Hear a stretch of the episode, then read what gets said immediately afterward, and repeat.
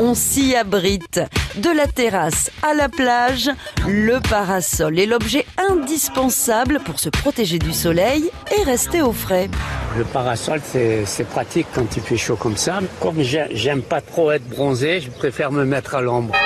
1820, l'année où le parasol nous a fait de l'ombre.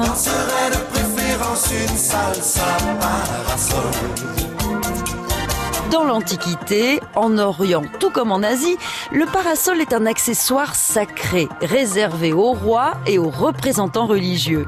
Sa forme en demi-cercle évoque la course du soleil et plus largement la voûte céleste. Le manche relie le monde des dieux à celui des hommes et donc forcément celui qui le porte représente la puissance divine. Le monde chrétien recycle ce symbole et installe à son tour dans ses basiliques des parasols que l'on appelle pavillons en signe de communion avec l'évêque de Rome. C'est une révolution. T'as pas amené les brochettes et le parasol avec En France, cet objet religieux se transforme en accessoire de mode à l'arrivée de Catherine de Médicis en 1533.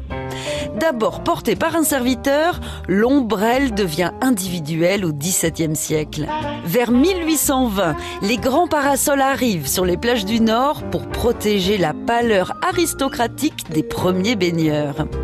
En 36, avec les congés payés, les vacances au soleil se démocratisent et le parasol débarque enfin sur toutes les plages. T'es sur la plage, tu vas te foutre à l'ombre sous ton parasol pour faire la sieste, tu t'endors, mais tu t'es pas aperçu que dans ton parasol, il y avait un trou. Ah merde. Et c'est pareil pour le trou de la couche d'ozone.